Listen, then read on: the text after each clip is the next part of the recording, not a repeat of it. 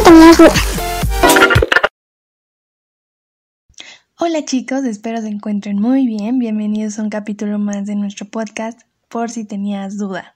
Aquí a mi lado está Mariana para que no le extrañen. Hola Jackie y hola a todos aquellos que nos escuchan. Espero hayan pasado unas increíbles fiestas patrias, con pozole, pambazos y mucha comida. El día de hoy haremos algo muy diferente. Tenemos como invitada especial a nuestra querida Miss, que nos ha acompañado durante dos largos semestres. Démosle un fuerte aplauso a la Miss Laura.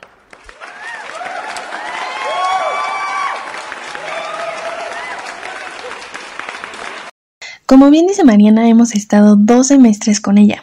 Primero nos dio logística y posteriormente estrategias cuantitativas. La invitamos porque es una maestra que siempre está ahí para ti y cuenta con una gran experiencia. Pero antes de empezar vamos a un pequeño corte de publicidad porque sí chicos, ya nos estamos monetizando. Esta es la historia de amor más corta del mundo. Carlos y Sofía se enamoraron a primera vista. Carlos le regaló un delicioso café recién hecho de Macafé. Sofía no toma café. Fin. Hay cosas importantes en el amor y una de ellas es encontrar con quién compartir un buen café de McDonald's. Sigue buscando, Carlos. Ya llegará. Disfruta un sausage, egg and cheese McGriddles breakfast sandwich y llévate uno más, o una soda mediana, o un té dulce, o un café caliente volado McCafé por 3 dólares en McDonald's. Precios y participación pueden variar por tiempo limitado. Ya estamos de regreso y ahora sí, empecemos con la entrevista. Miss Lau, primero que nada, cuéntenos un poco de usted, por favor. ¿Qué fue lo que estudió y por qué se decidió a estudiar esa carrera? Yo estudié licenciado en Relaciones Comerciales en la ESCA en el casco de Santo Tomás. ¿Por qué lo estudié? Porque eh, yo soy técnico en contabilidad y yo después vi que no era lo mío y encontré esta opción. Al principio no era muy reconocida esta carrera en el poli, pero me llamó la atención las materias que tenía y yo tenía pase automático de la vocacional para allá, entonces fue cuando decidí irme hacia la ESCA, al casco de Santo Tomás. Tenía opción también de irme a UPIXA, pero me llamó más la atención estudiar licenciado en Relaciones Comerciales y sinceramente no me arrepiento. Wow, mi novio estudia en UPIXA. A nadie le interesa esto sobre mí, pero me gusta compartir estos datos. y por ejemplo, ¿Cómo fue su primer trabajo? Porque siento que es algo que a cualquier estudiante le da miedo. Mi primer trabajo fue de ventas, sábados y domingos. Y me acuerdo perfectamente bien que eh, yo tenía miedo de atender a los clientes y un señor me fue a buscar y me dijo, le pasas un vestido a mi esposa. Y esa fue mi primer venta y de ahí en adelante. Las ventas me gustan, me gusta el contacto con las personas, me gusta platicar con, ellas, me gusta escucharlas, entonces se me da mucho el contacto humano. Eso está muy bien, Miss. ¿Y cómo fue que se fue a dar clases primero? ¿Cuánto tiempo lleva en este ramo? Llevo dando clases desde el año 2001. Llevo dando clases en varios niveles. Empecé en preparatoria, Después me fui a universidad y aquí he seguido. Ya doy clases de educación superior. Ya estoy catalogada como docente de educación superior en la Autónoma del Estado de México porque imparto el diplomado, el módulo 1 del diplomado en, en logística y cadena de suministro. Me encanta que poco a poco ha ido creciendo y es algo que me alegra, porque quien la tenga como profesora tendrá una de las mejores.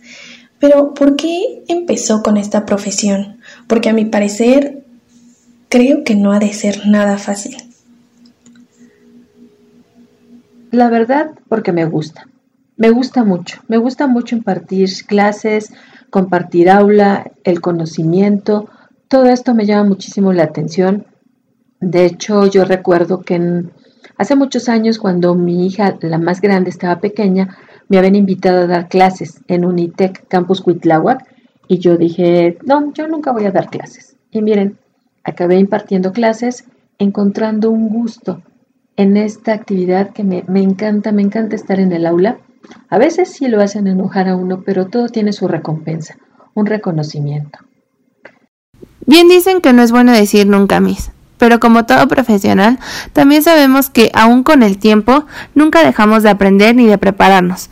¿Usted actualmente está estudiando algo o tiene algún plan para el futuro? ¿Y qué es lo que la motiva a seguirse actualizando? Yo terminé el doctorado en educación. Yo quiero una especialidad en neuromarketing o marketing digital, porque es lo que está ahorita de momento. Me gusta mucho trabajar en redes sociales. Me gusta mucho esa interacción. Yo quiero conocer, que nadie me, me diga qué es lo que está pasando detrás de una página. Facebook, Instagram, cómo hacerla crecer. Pues también tengo la ilusión de sacar mi canal también. muchas cosas. ¿Por qué me actualizo? Me actualizo porque es mi, siento que es mi obligación el tener unos momentos actuales, el compartirles lo que es actual. No soy docente de libro, soy docente de vida y de experiencia laboral. Mi sensei es una gran profesora y esperemos que todos esos sueños que tiene se cumplan. Por último, para no hacer esto tan largo para nuestros radioescuchas, ¿qué nos podría aconsejar? Sabemos que para nosotras este es el último año de universidad y atrás vienen muchísimas personas más. ¿Qué consejo les puedo dar a mis queridos alumnos que se van a graduar. Primero, sigue tus metas, trázate un objetivo. Sabes que eres mercadólogo, que tienes la mejor carrera del mundo, porque así la percibo yo, para mí es la mejor. Eres una estratega, eres un planificador, eres una persona que observa, que analiza, que estudia y tú diseñas todas esas estrategias para que estén los productos en el piso de ventas y en el mercado.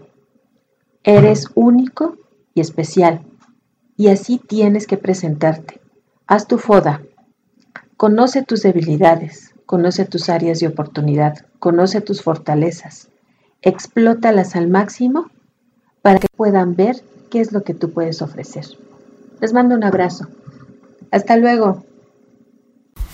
Tal vez sonará feo o más bien extraño, pero todos en algún punto somos una marca y a lo largo de su vida la Miss Lau ha hecho que su marca tenga un posicionamiento de una excelente persona y por supuesto una gran maestra.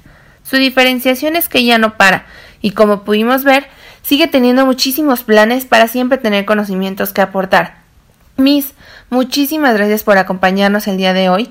Estamos muy agradecidas por el tiempo que nos brindó y disfrutamos muchísimo de su compañía.